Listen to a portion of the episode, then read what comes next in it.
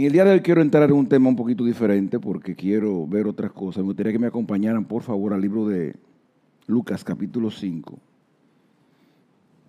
Lucas capítulo 5.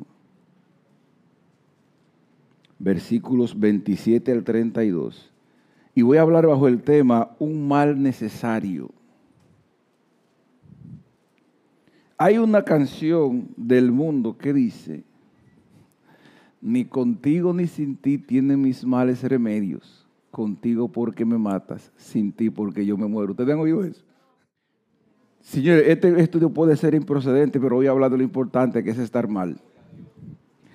Dice la palabra de Dios, Marcos, Marcos no es Lucas.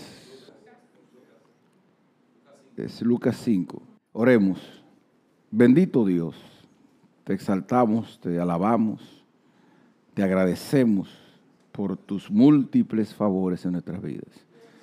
En una noche como esta agradecemos el estar en tu casa para estudiar profundamente tu palabra y aprender lo que tú tienes para nosotros.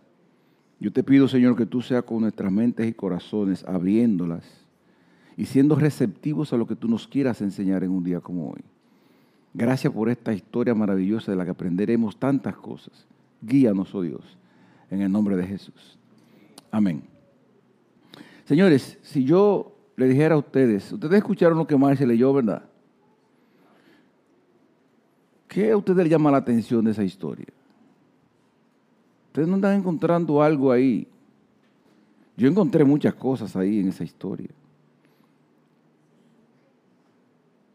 Ustedes están viendo ahí a quién fue que llamaron. ¿Usted se dio cuenta de lo que hizo ese hombre cuando lo llamaron? ¿Usted se dio cuenta de en, dónde, en qué sitio estaba ese hombre cuando lo llamaron. No era en cualquier banco.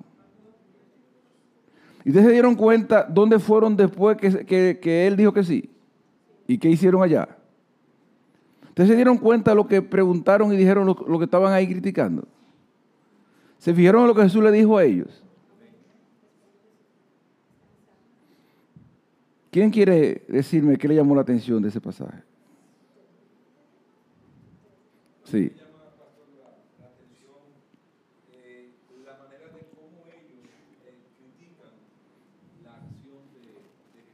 Muy bien. ¿Te llama la atención?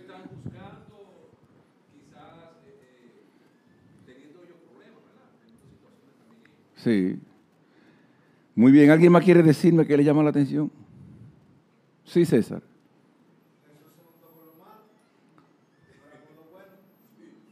Muy bien. El apellido tuyo, Mariano. Dime.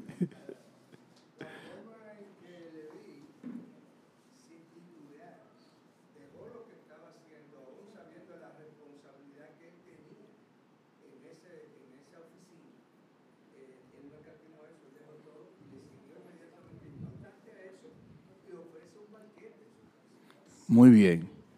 ¿Quién más me quiere decir que le llama la atención aquí? En este pasaje. Miren, yo escribí aquí una, dos, tres, cuatro, cinco preguntas. Por ejemplo, ¿por qué Jesús lo llamó a él? Había muchos ahí. Número dos, ¿por qué lo siguió tan rápido, como dice Mariano? Sí, eso fue, ok, vamos porque hace un banquete, entonces era rico él. Entonces Jesús tenía discípulos ricos. ¿Usted sabía que Leví era rico? Porque si hizo un banquete, ¿no verdad que estaba de que juntando por una libra de arroz? No tiene que tener, tiene, no es que un serrucho, ¿verdad? Yo encontré 10 curiosidades sobre Leví, que luego es llamado Mateo. Leví era el nombre original de él, pero oigan qué interesante, ese nombre se cambia después de la conversión al Señor y le pone Mateo. Pero en muchas ocasiones en la Biblia, es más, en ninguna ocasión en la Biblia se usa el nombre de Mateo para él, se usa Leví. Ahora, lo interesante de aquí no es el nombre, sino que a él se le recuerda siempre con el nombre viejo, lo que significa que aunque él se convirtió, él no tiene una vergüenza de haberse arrepentido de lo que pasó, sino que él es un hombre que, que eso le puede haber servido a él para recordarse de dónde salió. Pastor amigo me dice que en su iglesia hay un hermano que tiene una cicatriz aquí en la cara, que se la hizo en su vida mundana, pero que él muchas veces le han recomendado que se haga una cirugía porque él tiene dinero suficiente para hacerse, pero dice, no, yo no me la quiero quitar, para yo recordarme de dónde Dios me sacó a mí. Es decir, cuando yo estudio este pasaje nos damos cuenta de que se habla del nombre de él aunque se le cambió, pero Leví es una manera como de recordarse y recordarle dónde tú estabas y dónde te cambiaron, dónde te pusieron. Él era publicano, es decir, cobraba impuestos. Oiga, ¿qué pasa con los impuestos en Israel? Se sabe que Israel estaba dominada por el imperio romano. Un imperio es un sistema sociopolítico en que un gobierno dirige, controla a otros países a la vez.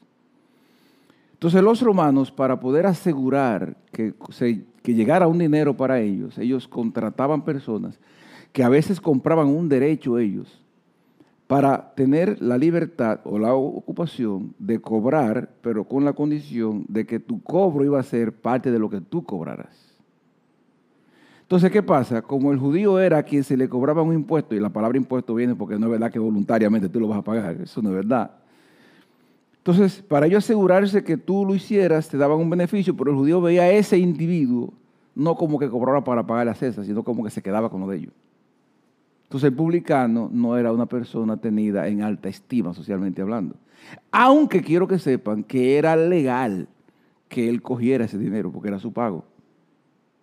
Ahora, no es menos cierto que imagínate tú, un corazón depravado manejando lo legal era propenso a lo ilegal. Yo estaba pensando en Odebrecht esta tarde. ¿Cuántos ustedes habrán escuchado?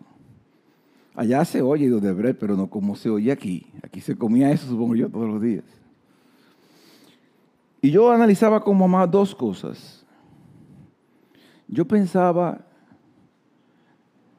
en, la posición que esa gente estaba y las ofertas que le hicieron y lo difícil que sería para cualquiera decirle que no a lo que le estaban ofreciendo. ¿Estamos claros en eso?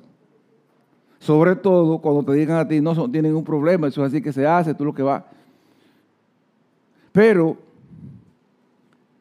también pensaba en lo que implicaba coger eso y a las personas de otras empresas o compañías que también estaban compitiendo que habrán hecho inversiones para poder un día optar y tener la opción de trabajar ese tipo de cosas, que lo perdieron porque el que tenía más dinero supo negociar con otros y darle a ese beneficio y yo perderlo. ¿Me hago entender? Es decir, como que de pronto hay que pensar en muchas cosas a la vez. ¿Por qué razón era tenido así el publicano? Bueno, porque el publicano, aunque cobraba un dinero que le correspondía, estaba cobrando algo que iba en daño de alguien, es lo que ellos están diciendo. Por eso lo odiaban. Entonces, Mateo es una persona que es publicano, que es cobrador de impuestos.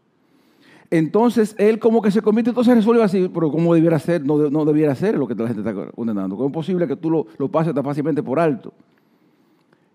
Y en este caso ellos están condenando que Jesús se junte con una persona como esa, pero no solamente eso, ¿no? Como que de pronto todo el que publicano cogió para allá, porque ustedes ven el pasaje, lo que dice ahí, es como que todo el mundo, el país entero cogió para allá. Y es como que estamos celebrando ahora el mal de otros. Como que estamos felicitando lo mal que tú lo hiciste. Entonces ellos confrontan. No lo justifico, los estoy entendiendo. Y en el caso de Odebrecht, por ejemplo, yo pienso en el acto, pienso en lo que afectaron, pero en un tema como el de hoy pienso, ¿cómo estarán esa gente ahora mismo? Gente de esas que cometió un error así, pero usted sabe que muchos de ellos le han, pasado, le han dado la vida entera al país trabajando de una manera o de otra. Todo ese conjunto de cosas en la que la sociedad no piensa, en la que tú no piensas, en la que Jesús está pensando aquí. ¿Están viendo eso? En lo que nadie está pensando, todo el mundo está condenando que te lo robaste, que tú hiciste. No. Hay alguien que está pensando en lo que tú no estás pensando. Alguien está pensando en cómo tú debes estar ahora para ayudarte. Por eso cuando Jesús es confrontado, ¿a quién defendió él? A los que estaban mal. Somos muy proclives nosotros los seres humanos a condenar a los que están mal. Somos poco sensibles a acompañar al que está mal. Y Jesús lo que dice es, ¿sabe por qué yo estoy aquí con él? Porque lo hizo mal y está mal. Aquí es que quepo yo. Hermanos, la iglesia es un lugar donde vinimos personas que entendíamos lo mal que estábamos y cogimos para acá buscar una solución a esto. Cuando yo vengo aquí, trátame como un necesitado. Acompáñame, ayúdame, ora conmigo. Es decir, el que vino aquí vino, se humilló para hacer ver que necesitaba una ayuda. Vamos a hacerlo así. No seamos como el mundo lo hace, que lo que hace es condenar y criticar y decir. Vamos a hacer como Jesús lo hizo, que acompañó al que estaba mal. Por eso yo entiendo, lo importante de estar mal, no es que yo quiero justificar que tú estés mal, es que entendamos que es con los malos o con lo que está mal el trabajo nuestro. Si estuvieran bien, no tuviéramos trabajo que hacer. En otras palabras, el atractivo, la materia prima nuestra es gente que está mal para poderlos ayudar. Y mientras peor estás, más ayuda tendrás. Hermanos, publicano, cobrador de impuestos, al que todo el mundo despreciaba, demostró ser un hombre abierto a una ayuda. César y luego, sí, vamos a ver.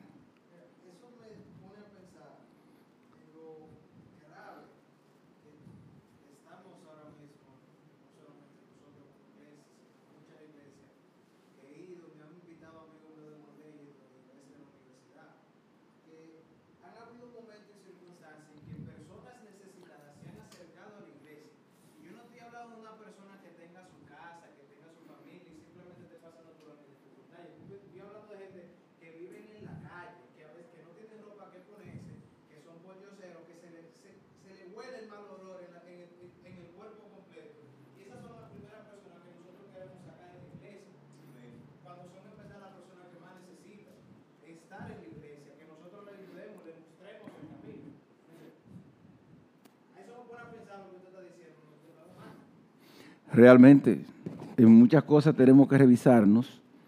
Bueno, hablaremos ahorita, la semana que viene, sobre cómo comportarnos. Y no solamente hablamos de una liturgia, de, una, de una liturgia, sino de cómo debe estar un corazón ante lo que pasa aquí.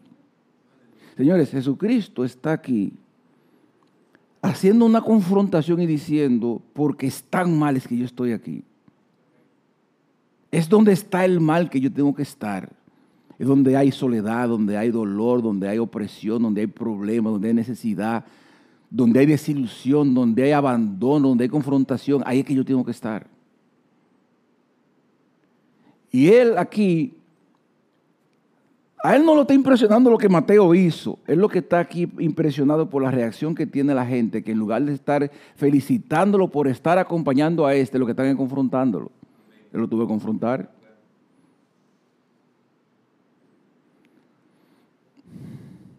Otra cosa que veo de Mateo interesante aquí.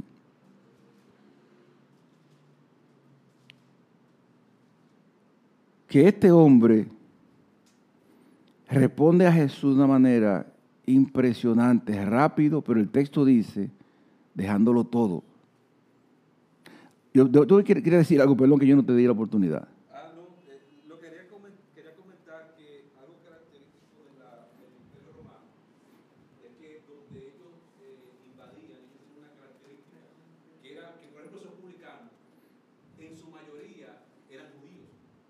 Sí.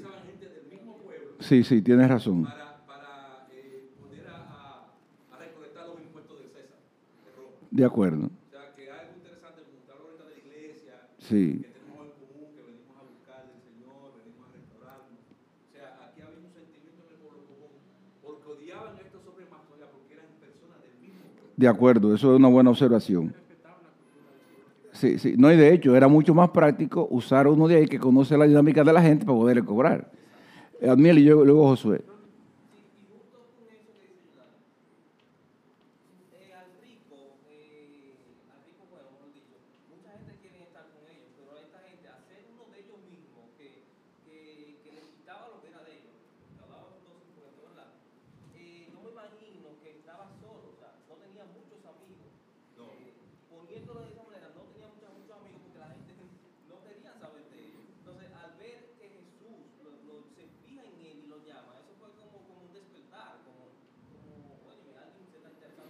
Sí, sí. Una cosa interesante que veremos adelante aquí es que no, no aparece en la Biblia que Mateo vendió lo que tenía con hizo saqueo y dio lo que a los pobres. No. Lo que parece ser es que aunque Mateo tenía un trabajo que era socialmente deshonroso, puede que él no lo haya hecho todo tan mal como era, como era la costumbre de la gente pensarlo, porque hay otra cosa que sucede. Y yo voy a ser lo más cuidadoso posible lo que yo voy a decir. Pero yo entiendo que una persona que habla de cualquier tema generalizando me demuestra a mí lo poco que tú conoces de las cosas. Por ejemplo, el decir que todos los políticos son corruptos es una falacia, es una mentira. No puedo decir que todos los publicanos son ladrones, pero eso es lo que está pasando socialmente aquí.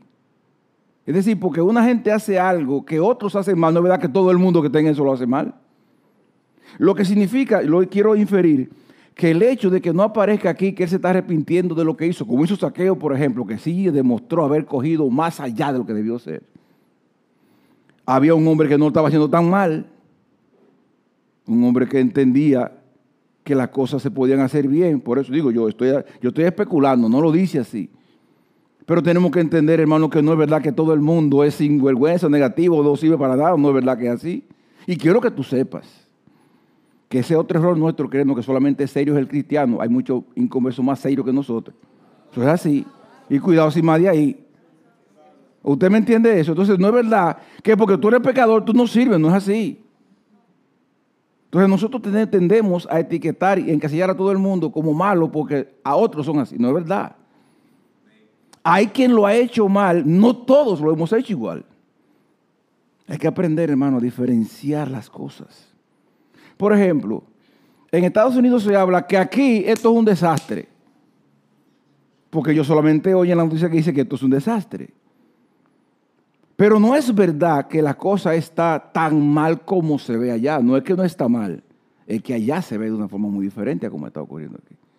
El error nuestro, hermano, es en todo generalizar. Si fulano hizo algo malo y él es de ese grupo o, él se junta con gente como esa, él es como ellos. No, no es verdad. Todos los políticos son corruptos. No, hermanos. Hay gente íntegra, trabajadora, que da la vida por eso, por su trabajo y por su seriedad. No todos los médicos trabajan por el dinero. Hay gente que tiene vocación. esa es la verdad, hermanos. No todos los evangélicos son vergüenza. Habemos serios. Yo me pongo ahí. No es bueno generalizar. La sociedad lo estaba haciendo así. Otra cosa, hermanos. Los escribes fariseos siempre están pensando en lo negativo de las cosas. Hay gente que solamente sabe ver el punto negro en lo blanco que no saben ver las cosas buenas que están pasando. Donde quiera que aparece un escriba, un fariseo, ellos están buscando defectos. Es más, aun cuando quieren reconocer alguna virtud, es para traer un defecto. No lo han visto ustedes en la Biblia, como que de pronto son especialistas en defectos. Mateo, por otro lado, fue el que escribió el Evangelio de Mateo, dirigido a los judíos con la intención de mostrar dos cosas. Primero, la veracidad de los hechos de Jesucristo, porque Él estuvo ahí y los vio. Y segundo, la veracidad de la divinidad de Jesús, de que era Dios, por eso, de que era el hijo de Dios. Bueno, veamos ahora el pasaje verso por verso para entenderlo. Versículo 27 dice, después de estas cosas salió y vio a un publicano llamado Leví, sentado al banco de los tributos públicos y dijo, sígueme. Y dejándolo todo, se levantó y lo siguió. Yo puse aquí las cinco cualidades que debe tener una persona necesitada. A mí me llama la atención, como todos ustedes, que este hombre, desde que lo llaman, sígueme, él deja todo y coge por ahí. El que necesita tiene que ser receptivo. En otras palabras, déjate ayudar. Yo quiero inferir que Leví era un hombre que aunque puede no haber estado haciendo las cosas bien, sabía que pasaban cosas que no estaban bien ahí. Y esa rapidez con que él responde es como que de pronto estaba esperando que le dijeran, ven, que yo quiero. Y, y como dijo, no, yo te estoy esperando, vámonos. Esa receptividad de este hombre es impresionante. Hermano, cuando Dios te dice a ti que hagas algo, cuando trae una palabra, cuando pone algo en tu corazón, cuando te mueve el espíritu a hacer algo, ¿cuál es tu actitud? ¿Cuál es tu actitud? ¿De receptividad?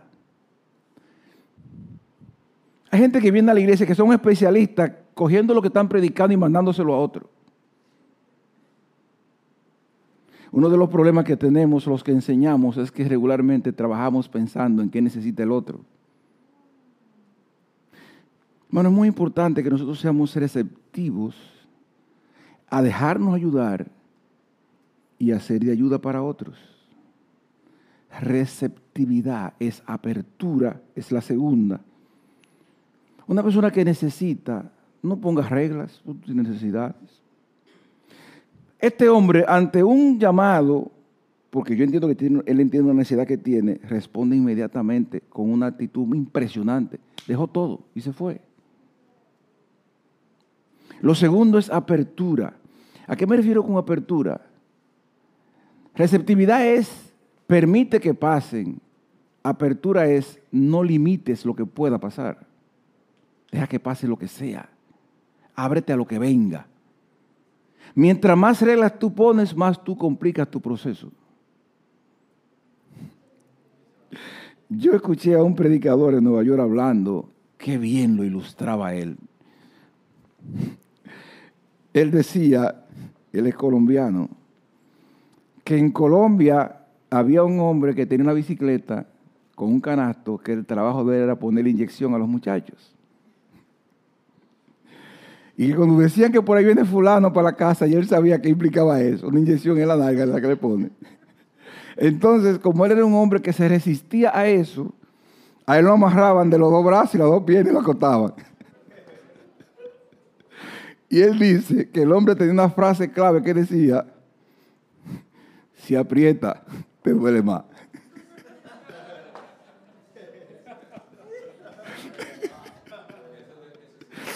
Si aprieta.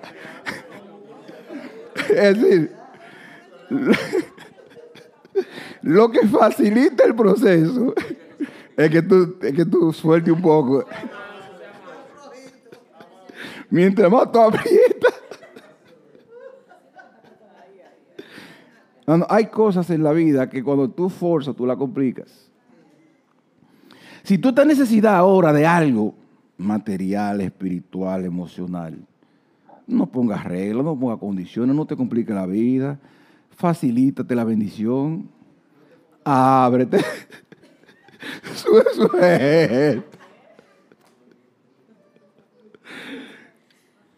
Otro elemento importante del necesitado es que debe ser franco. Mira hermano, la franqueza significa abrir el corazón. Mira, yo tengo este problema y necesito que tú me ayudes. ¿Cuántos beneficios, cuántas bendiciones lograríamos con la franqueza? Yo quiero entender, hermanos, la vergüenza. Pero la vergüenza no puede obstaculizar la franqueza. Y yo entiendo que es correcto que ante cierto nivel de franqueza se deje ver que tengo vergüenza de decírtelo. Yo creo que es correcto. Mira, yo no acostumbro a hacer esto, yo no me siento cómodo al sitio, pero tengo esta situación. Cuando yo soy franco, primero, yo suelto un poco. Y segundo, te facilito que tú me ayudes.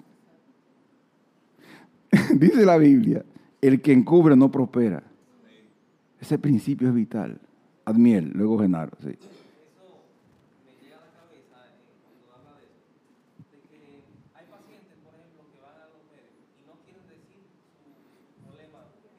Sí. Por ejemplo, nosotros les, les pedimos que nos digan que tienen pacientes. Y hay muchos que nos dicen, no pasa, pero yo lo digo.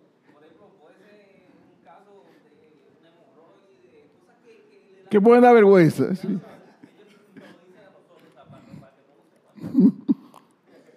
No sabiendo que como quiera se va a saber el asunto. Eh, Genaro quiere decir algo.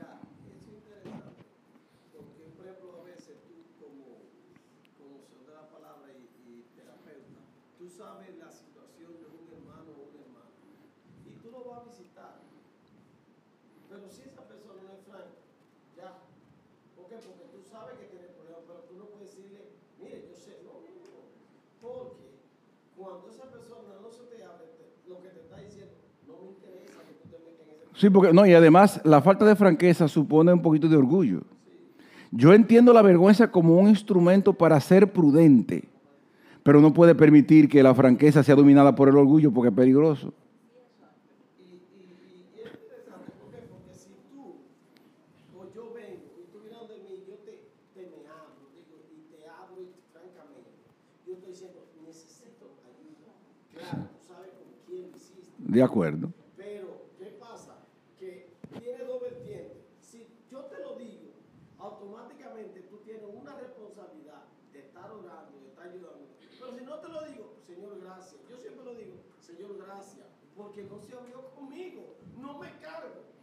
Bueno, esa es una realidad. Pero hermano, mira, yo quisiera que nosotros valoráramos ante una necesidad lo importante de ser franco con la persona. Ya si tú decidiste hablar con esa persona, descarga tu corazón y sé lo más explícito posible para que el otro sepa cómo ayudarte. Facilítame ayudarte, en otras palabras. Es lo que tú estás haciendo. Otro elemento importante que... Ah, sí. Ajá. Algo que dice Él, él- él quiere que tú seas que lo excuse, eres tú que lo vas a acusar, no soy yo. Ok, ajá.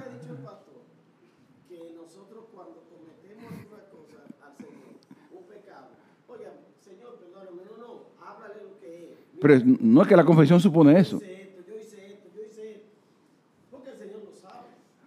Es mejor que tú lo repitas y tú lo digas, que es lo que implica confesión realmente. Keila. Iba a decir el, el, el énfasis que puso en la vergüenza. O sea, si uno realmente está arrepentido, uno debe de darle vergüenza a lo que hizo. No es lo mismo que yo, por ejemplo, si yo maté a alguien y yo no digo con vergüenza no siento vergüenza culpa de eso, significa que yo soy una cínica, que yo no ni siquiera me lamento lo que hice. Sí.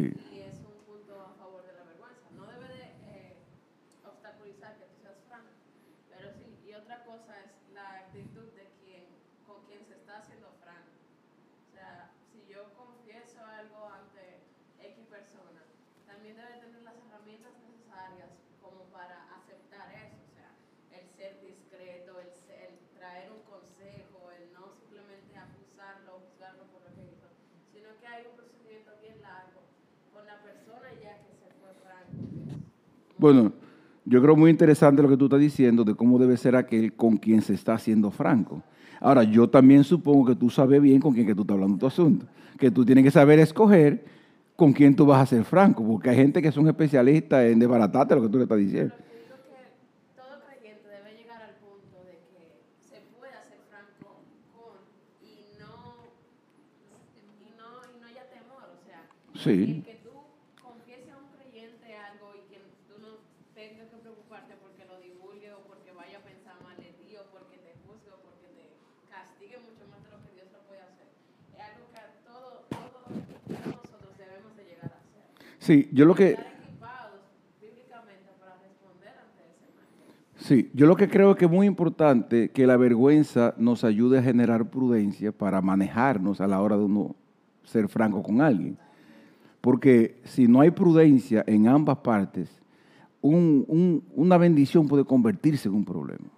La bendición es la, la- la prudencia es muy importante.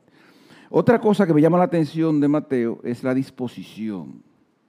Si no solamente fue el, el- el ser receptivo, el abierto, el ser, el entender en el corazón que necesitaba la ayuda, sino la disposición a asumir la solución de su problema. Es decir, yo estoy partiendo de que está viviendo una situación interna que cuando Jesús le, le dice eso, él reacciona. Esa reacción es lo que yo estoy analizando. Es decir, qué está pasando en su corazón para que él reaccione así. Esa disposición de él de pararse de una vez, hermano. Cuando a ti te están por ayudar o te están ayudando, es importante la parte tuya en esto. Yo estuve visitando ahora un hermano en Nueva York que él ha sido bendecido económicamente de una manera impresionante. Y yo estoy oyendo de las personas a las que le está ayudando. Y él me contó un momento y me dijo, hermano, nosotros tenemos una lista de personas a las que queremos bendecir, pero estamos esperando de ellos ciertas disposiciones primero. Es decir, está, está ahí el asunto. Hay trabajo para ellos, facilidades, pero necesitamos, mi esposo y yo estamos viendo, que ellos tienen que dar unos pasos. Es decir, mostrar cierta actitud para que la ayuda le llegue. A mí me pareció interesante que ellos tengan esa manera de pensar. Hermano, es muy importante la disposición mía a buscar la ayuda y a responder con la ayuda que se me dio. ¿Qué hago? Hay varias manos que levantaron. ¿Me ayudan a levantar para yo saber quiénes son? Estaba Héctor y Héctor y, y César. Primero estaba Héctor, luego César, sí.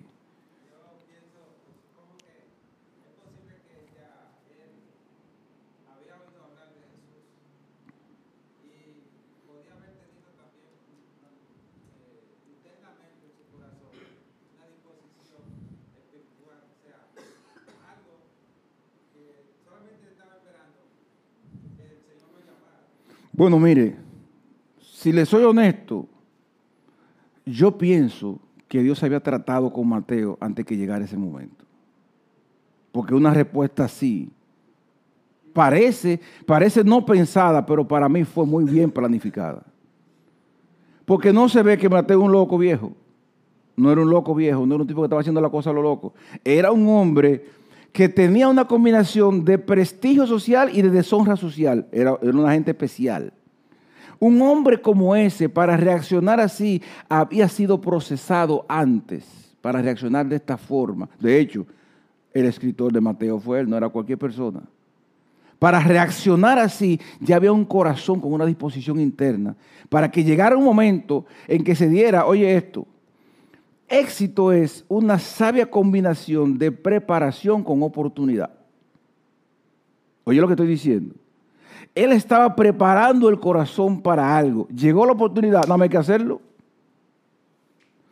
Para que este hombre reaccionara así, se procesó internamente una necesidad y se le buscó una, alternativa, una solución. Había una disposición del corazón para que este hombre reaccionara de esta forma. De hecho, esa comida que hace él, ese banquete, como que dice, yo estaba esperando esto y me llegó, ahora lo quiero celebrar. que esa es la quinta palabra, gratitud. Óyeme, es muy importante que el ayudado sea agradecido. Pablo, Pablo, Pablo insiste mucho y dice, sean agradecidos. Tú has entendido lo importante de la gratitud para Dios y para ti. Cuando tú le haces un favor a alguien, no te molesta que esa persona como que no le importó lo que tú hiciste. eh, César y luego William. y más en esta época donde todo está más globalizado, todo, más- todo está más tecnológico, todo es más fácil de realizar. Que nosotros tenemos al Espíritu Santo dentro de nosotros, gracias a Dios, y es un consolador,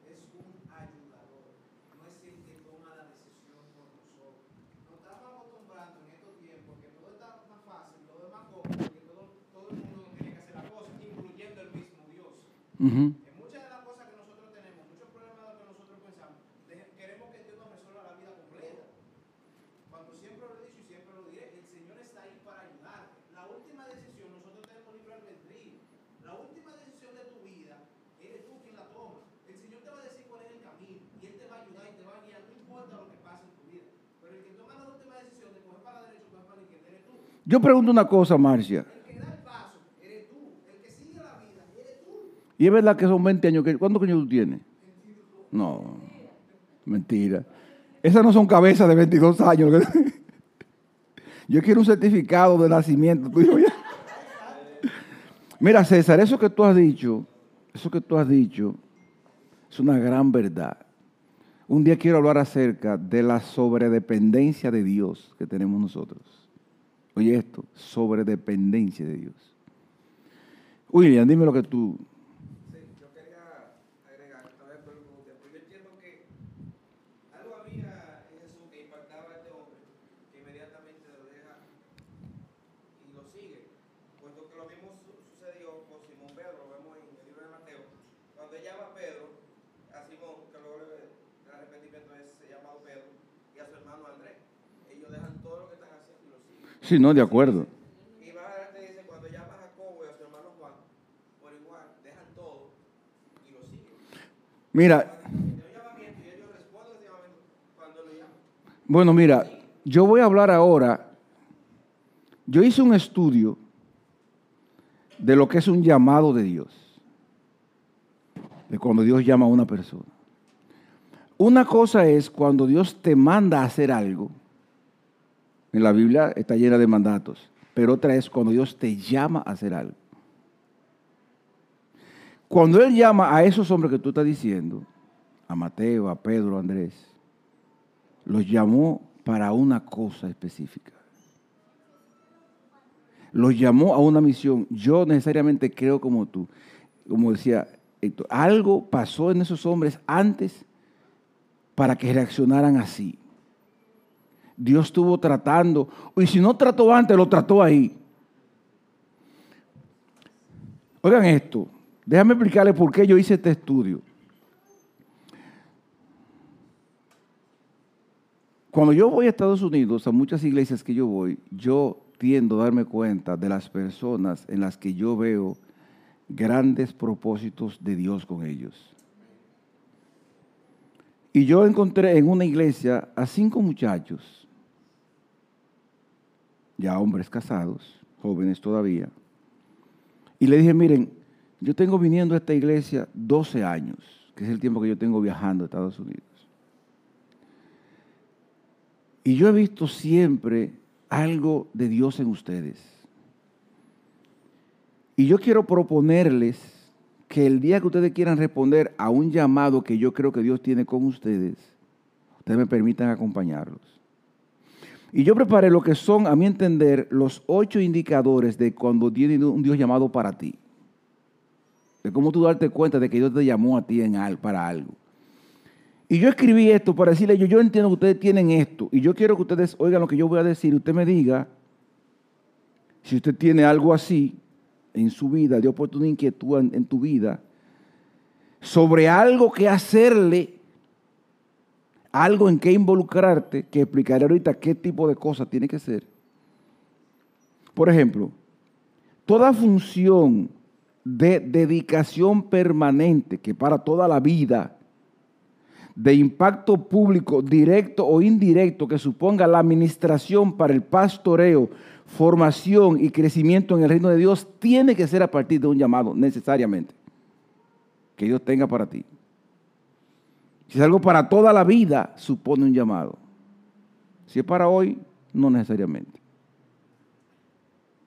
Y es, y también el que es llamado lo es una vez y para siempre. Y puede pasar que el llamado no necesariamente se ejerza siempre de la misma forma, pero para ejercer ciertas funciones tiene que haber sido producto de un llamado necesariamente. Ahora, visto eso, ¿cuáles son los indicadores? En quien hay un llamado. Número uno, pasión por el reino de Dios, que le importa esto grandemente. Número dos, visión extra denominacional del reino, que no se ve si Dios le dio solamente aquí, sino donde Dios lo quiera poner. Tres, inquietud interna profunda de querer conducir a otros a vivir para Dios. Anhelo profundo de servirle a Dios en su obra, parecido a lo anterior, pero no necesariamente. Número cinco, Dios ha hablado en una o varias ocasiones a tu espíritu de su interés en que te involucres en su obra. Contigo ha tratado el asunto. Número 6. Has recibido confirmación de otros siervos suyos de que Él ha puesto su vista en ti. Número 7. Oye esto. El no quererlo por temor a no cumplir la cabalidad con naturaleza del encargo es otra indicación de que sí. Y número 8. Estar dispuestos a dar sin esperar recibir. Y eso sí es importante porque el que está contando con que la gente va a hacer ya tiene problemas. ¿Qué le parece esos indicadores? Entonces, mira, hay cosas que no se pueden hacer aquí si tú no tienes un llamado, si tú no lo tienes, deja eso. A ese tipo que estaba sentado ahí, lo llamaron y le encargaron algo porque le iba a ser del grupo de los que iban a cambiar el mundo. ¿Sabe cómo decían los romanos? Por ahí andan los que trastornan al mundo. El evangélico está hecho para trastornar al mundo. No es para otra cosa, no es para estar como el mundo, no, es para trastornarlo. Cuando tú llegaste ahí, no puedes seguir igual eso que estaba ahí. Si aquí hay personas que tienen un llamado de Dios, tenemos que ser como Mateo. ¿Te quiere que le diga algo, hermano? A mí me llamó un día un, un señor aquí que tiene como 10 colegios. Es un empresario de la educación. Siempre está construyendo un colegio por ahí que tiene, bueno, una universidad, tiene 30 aulas. Y yo fui a dar una vez una conferencia a su colegio, a todos los profesores. Y él me invita a una reunión y me dice, ponte el suelo y dime la hora en que tú puedes trabajar. Yo quiero que tú me dirijas a todos los colegios que yo tengo aquí. Yo le dije, yo no puedo hacer eso. Yo tengo una misión que cumplir. Mire, hermano, yo pudiera hacer muchas cosas con lo que yo hago por ahí, pero la satisfacción mía está en hacer esto que está aquí, la misión que Dios tiene para mí. Si yo me ato a una persona, a una cosa, yo no voy a poder cumplir con eso. Cuando tú tienes un llamado de Dios, tienes que respetar eso. Porque una de las cosas que pasa es que Dios no te va a dejar tranquilo a ti hasta que tú no hagas eso que está ahí. Porque fue que le cogió contigo. Y cuando Dios le coge contigo es porque tú eres especial. Tienes que aprender a valorar eso.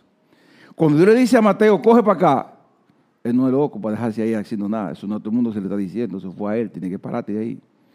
Cuando Dios le coge contigo, tiene que aprender a ser receptivo a lo que Dios quiere para ti. Óyeme, con todos aquellos que hemos venido a sus pies, a Él no cogió con nosotros. El asunto es cómo yo le estoy reaccionando a eso. ¿Qué quiere Dios contigo? Mire hermano, en todos los que estamos aquí, Dios ha invertido tiempo y mucho dinero. Yo no sé, nosotros como líderes nunca nos hemos sentado, una vez creo que hablemos de eso, de cuánto cuesta pastorear la vida de una gente en una iglesia.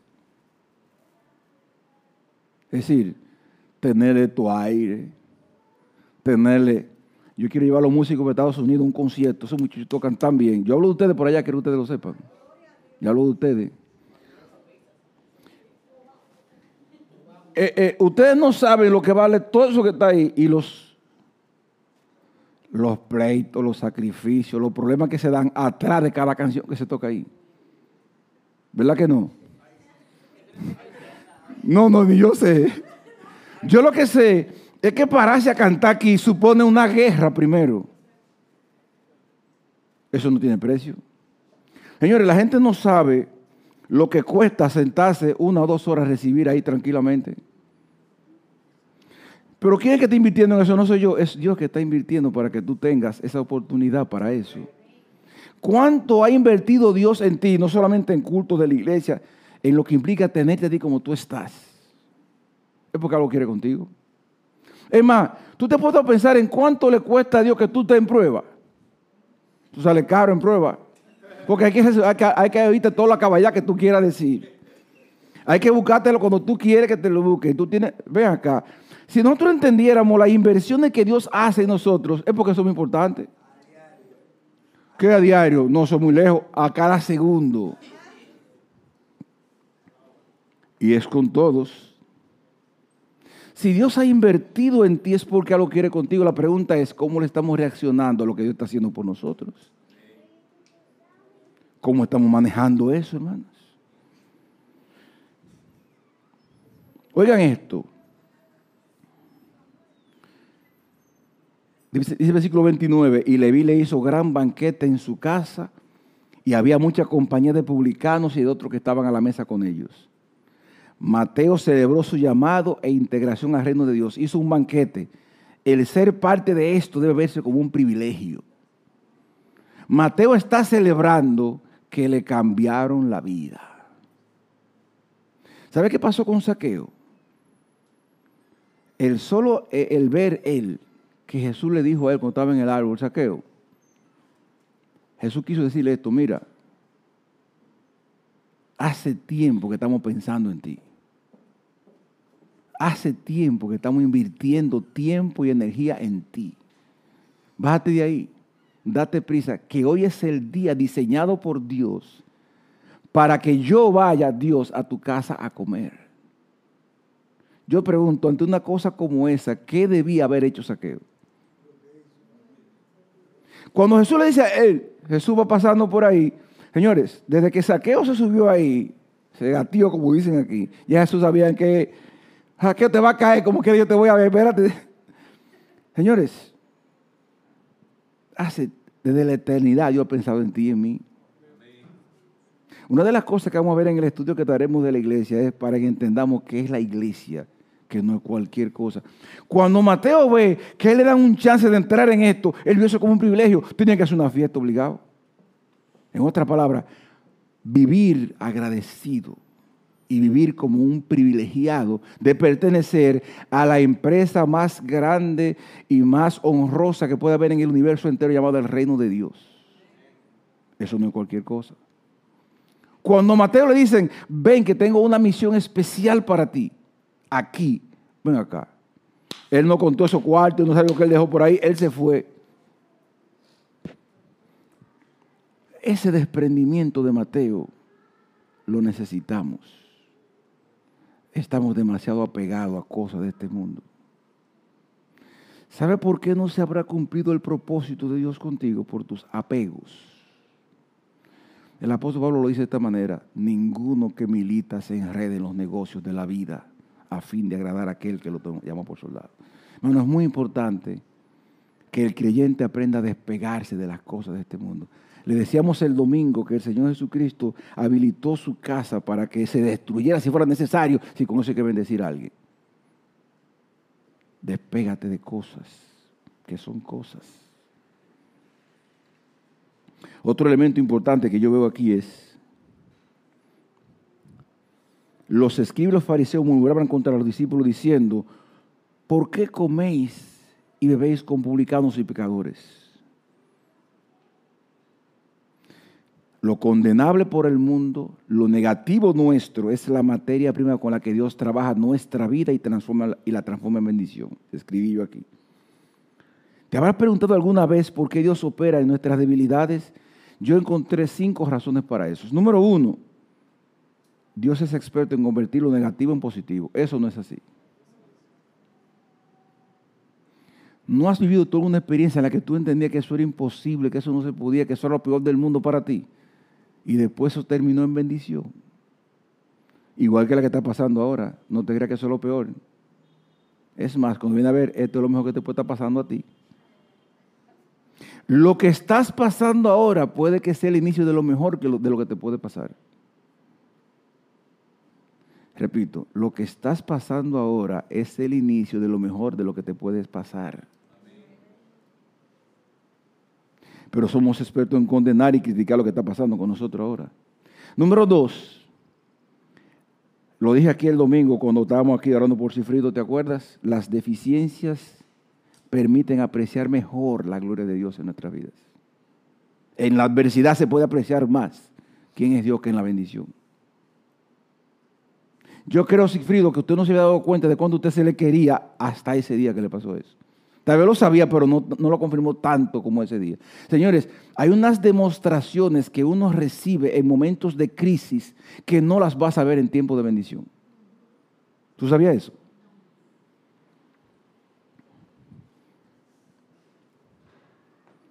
Cuando, oye bien, cuando Dios trabaja a partir de mis deficiencias, me hace ver mejor mi naturaleza y apreciar mejor la de Él. Yo me doy cuenta lo frágil que soy y lo grande que es Dios. Por eso le dice al apóstol Pablo, bástate mi gracia.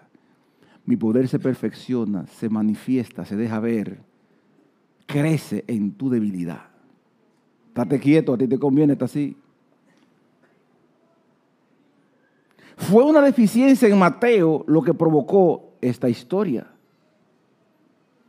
Y repito, tus debilidades son la materia prima con la que Dios hará, habrá de convertirte en el instrumento de bendición que querrá construir de ti. Cada debilidad tuya, hermanos, yo estoy escribiendo la historia de mi vida, porque es muy fácil verme aquí ahora, bonito, hablando. Exacto. Pero nadie de aquí sabe la cosa que yo viví para estar aquí, excepto algunas personas que están aquí. Solo Dios sabe lo que pasó antes de esto. Y cada instrumento, debilidad, de- cada problema mío, hoy Dios lo ha convertido en una fortaleza para yo poder ayudar a otros. Esa era una materia prima importantísima. Oye esto. Ante esa necesidad que están condenando los publicanos, Jesús dice, los que están sanos no tienen necesidad de médico, sino los enfermos. No he venido a salvar justos, sino traer a pecadores al arrepentimiento. ¡Wow! ¡Qué palabra! dijo el Señor. Mi escenario por excelencia es donde hay necesidad. Es que yo soy bueno. Hermano, cada vez que llegue a tu vida una prueba, llegó una nueva. A gozar se ha dicho. Es lo que dice Pedro. ¿No lo que dice Pedro? Tener por sumo gozo. En otra palabra, ¿sabe qué hay? Llegó una. Haga así conmigo. Haga así. Como la. Psst, Haga otra vez conmigo así. No pare. Señor, gracias por la que me está llegando ahora. Mire, hermano. Pedro dice, tener por sumo gozo cuando os halléis en diversas pruebas. Hermanos, él está diciendo, ahora que tú, ahora que tú vas a saber de gusto de lo bueno que yo soy. Hermanos, ese mal es mi bendición. El que yo esté mal es mi bendición. No estoy diciéndote a ti que yo voy a estar insistiendo en mi mal, en mi maldad. No es lo mismo, no estoy hablando de aprender a ver mi condición como un instrumento. A veces queremos quitar, cambiar personas, quitar cosas, que venga la solución, que venga esto, cuando lo que debiéramos aprender es administrarnos en cada circunstancia que nos llega y convertirnos, como he dicho antes, en expertos en pruebas. Porque cuando vienen esas situaciones a nuestras vidas, son la materia prima, son el instrumento que debo utilizar para llevarnos a un nivel de crecimiento, en que lleguemos a un punto en que las circunstancias no sean más que circunstancias. Porque habremos aprendido a ver la grandeza de Dios por encima de los eventos diarios que vivimos. Yo no sé, hermano, qué tú estás pasando ahora, pero todos tenemos algo pendiente siempre que atender. Nadie está tan bien que no tenga algo que le afecte, que le corte la sonrisa, que le quite. Todos pasamos por situaciones, es propio de vivir, hermanos. La pregunta es con qué actitud lo estamos manejando. ¿Con qué disposición, con qué apertura, con qué nivel de pensamiento? ¿Cómo está el corazón nuestro para eso? Yo quiero que tú sepas, hermano, que tú estás aquí en esta iglesia y la gente va a la iglesia porque entendió que necesitaba ayuda. Vamos a ser de aquellos que no queremos, que no queramos ocultar que necesitamos ayuda. Seamos sinceros con ellos. Mira, yo no puedo hacer esto. Yo quiero que tú me ayudes. Méteme la mano, dame fuerza, guíame, ayúdame. Hermano, seamos abiertos a lo que Dios quiere hacer. No, no querramos esconder por vergüenza lo que tengo que por prudencia, ser franco. No es una deshonra estar mal. Es una bendición estar mal porque puede ayudarme a mí a crecer. Mire, hermano, yo espero que esta reflexión de hoy nos sirva para entender, primero, cuándo dejarnos ayudar y también cómo ayudar al que necesita. Hay vecinos que estarán haciendo cosas negativas para ti, no más que para llamar tu atención tal vez. Hay personas en la familia que están haciendo cosas que no deben hacer, no por complicarte la vida, sino que pueden ser instrumentos de Dios para trabajar cosas en tu carácter. Hay circunstancias adversas de escasez y otras cosas que puedes estar viviendo tú para valorar otras bendiciones que vienen por ahí. En otras palabras, yo no quiero decirte que, que, se va a disfrutar siempre estar mal, pero tienes que aprender a ver la adversidad no como un problema, sino como un instrumento de bendición para ti. Es la idea de esto. Y cuando Jesús llama a Leví, un hombre pecador en un mundo condenado y que tenía una serie de cosas, y se para de ahí, él dijo, yo quiero ser diferente, yo quiero ser mejor, yo quiero entrar al grupo de los que aportan, y se puso a su disposición para Dios para eso. Y señores, si usted lee el libro de Mateo, el libro de Mateo es el libro más largo que tienen los evangelios. Mateo registra eventos con detalles que otros autores no lo hicieron quien se pone a escribir el sermón del monte cuando lo está escuchando es Mateo para transcribirlo como está ahí.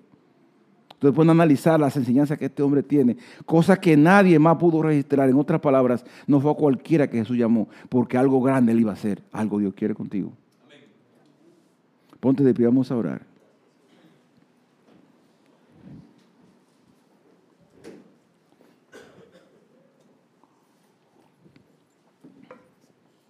Tú has entendido, hermano, que tú no eres una casualidad,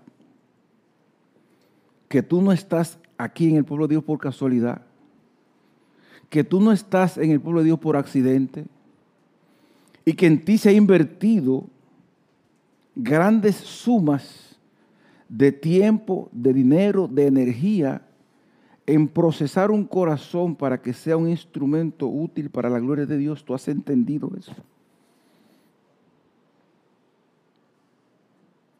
este hombre de esta historia, que tenía necesidad y que Jesús dice, por tener necesidad es que yo estoy aquí, se ha convertido en un instrumento de enseñanza para nosotros. Yo quisiera ver a una iglesia gocén en que cada creyente se vea como un instrumento de bendición para otros y que las situaciones que estemos viviendo en este momento no las veamos como eventos que quieren complicarnos la vida, sino que podamos verlo como instrumento de Dios para ayudarnos a ser el tipo de ser humano que Él quiere que yo sea. Yo quiero en esta noche orar para pedirle a Dios que nos ponga ese sentir de vernos como instrumentos de bendición. Y que cada situación vivida en este momento la veamos la agradezcamos, seamos abiertos, dispuestos, sabios al manejarla. Padre nuestro, en esta noche te agradecemos el permitirnos estudiar tu palabra. Todas estas verdades que hemos dicho aquí, tú sabrás cómo administrarlas en cada corazón y cada quien es responsable de administrarla en su mente y en su corazón. Oh Dios, que seamos receptivos, que seamos reflexivos de qué estás tratando con nosotros ¿De dónde nos quieres llevar? Y si hay personas aquí en quien tú un llamado especial, oh Dios, sigue tratando con ellos. Gracias por las cosas que tú estás haciendo con nosotros y las que tú harás. Pido, oh Dios, una bendición especial para cada persona aquí en esta noche. Quiero pedirte por aquellos que no están con nosotros, donde quiera que estén, cuídalos. Y a través de los que estamos aquí, al llegar este sentir tuyo de que seamos personas que vivamos por propósitos. Pido por el pastor y su esposa donde están ahora para que allá tú les guíes y les bendigas. Gracias, Padre, por esta noche y por la bendición de tenerte entre nosotros, ayudándonos y guiándonos por tu presencia, oh Dios. Gracias, Señor. En el nombre de Jesús. Amén. Y recuérdense, si aprietan, le duele más. Dios lo bendiga.